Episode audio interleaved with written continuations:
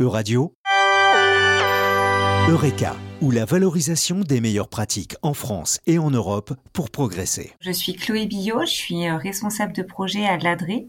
L'ADRE, c'est l'Association pour le développement en réseau des territoires et des services de Massif Alpin. Notre association est aussi le chef de file technique du projet Lab 3i, qui est donc un laboratoire territorial alpin autour de l'illettrisme, de l'électronisme et de l'itinérance. Et c'est un projet qui est financé depuis 2020 par le FEADER dans le cadre d'un programme leader. À l'origine de ce projet, il y a un constat croisé de territoires ruraux, notamment par l'intermédiaire de leurs espaces France Service, qui sont des lieux euh, pour permettre aux personnes de réaliser leurs démarches administratives euh, et notamment leurs démarches dématérialisées. Et ces constats, en fait, ils font état de euh, difficultés de mobilité, notamment en zone rurale et encore plus particulièrement en zone de montagne.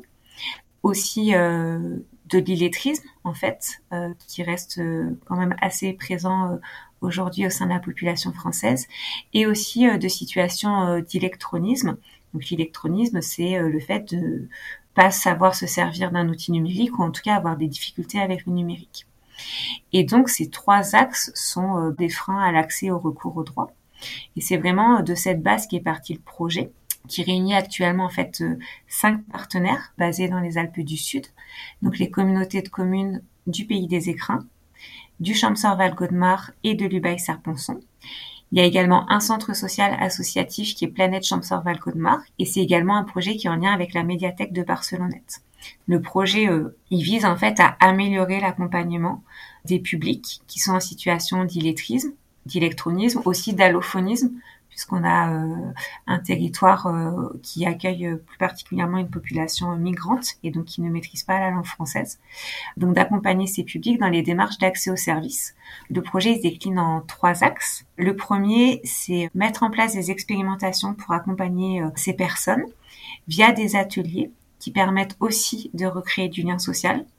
Ça peut être des ateliers lecture et écriture pour euh, appréhender de nouveau la relation avec l'écrit, mais d'un côté un peu plus ludique que juste euh, rédiger un courrier pour faire une démarche administrative et donc aussi se redonner confiance.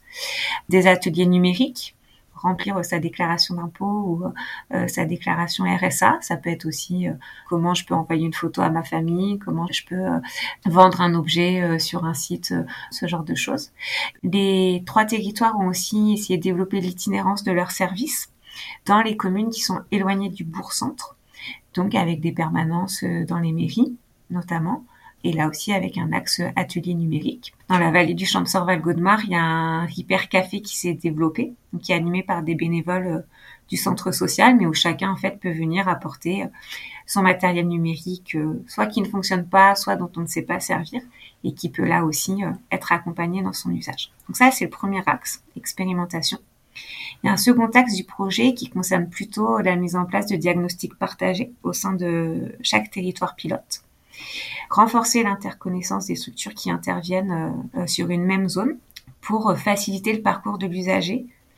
Et le troisième axe du projet, c'est la coopération, puisque l'idée, c'était aussi de permettre à ces trois territoires d'apprendre à travailler en coopération, de faciliter ainsi le partage de leurs expériences, leur retour d'expérience sur les expérimentations qu'ils ont menées, mutualiser les outils ou les contenus d'ateliers, par exemple, qu'ils ont pu créer, et développer un sentiment d'appartenance et de porter un peu plus largement le projet avec euh, derrière l'idée de pouvoir essaimer et de comme ça euh, créer une logique un peu de territoire Lab 3i engagé en faveur euh, de la lutte contre l'illettrisme, l'électronisme et l'isolement des publics les plus défavorisés. C'était Eureka ou la valorisation des meilleures pratiques en France et en Europe pour progresser. À retrouver également sur euradio.fr.